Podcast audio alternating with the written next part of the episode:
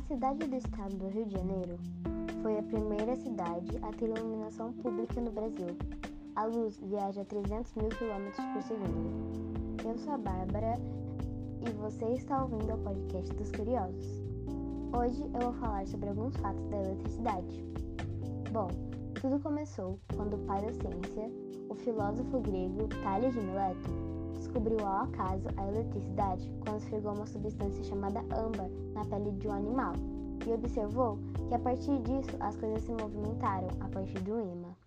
Assim, foram se descobrindo, através de vários estudos, mais informações e invenções, como no século XVII, Benjamin Franklin inventou para-raios.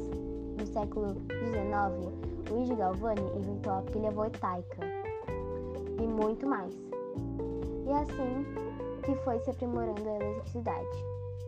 Esse foi o podcast sobre a eletricidade. Se você gostou, siga nosso canal e compartilhe com os amigos.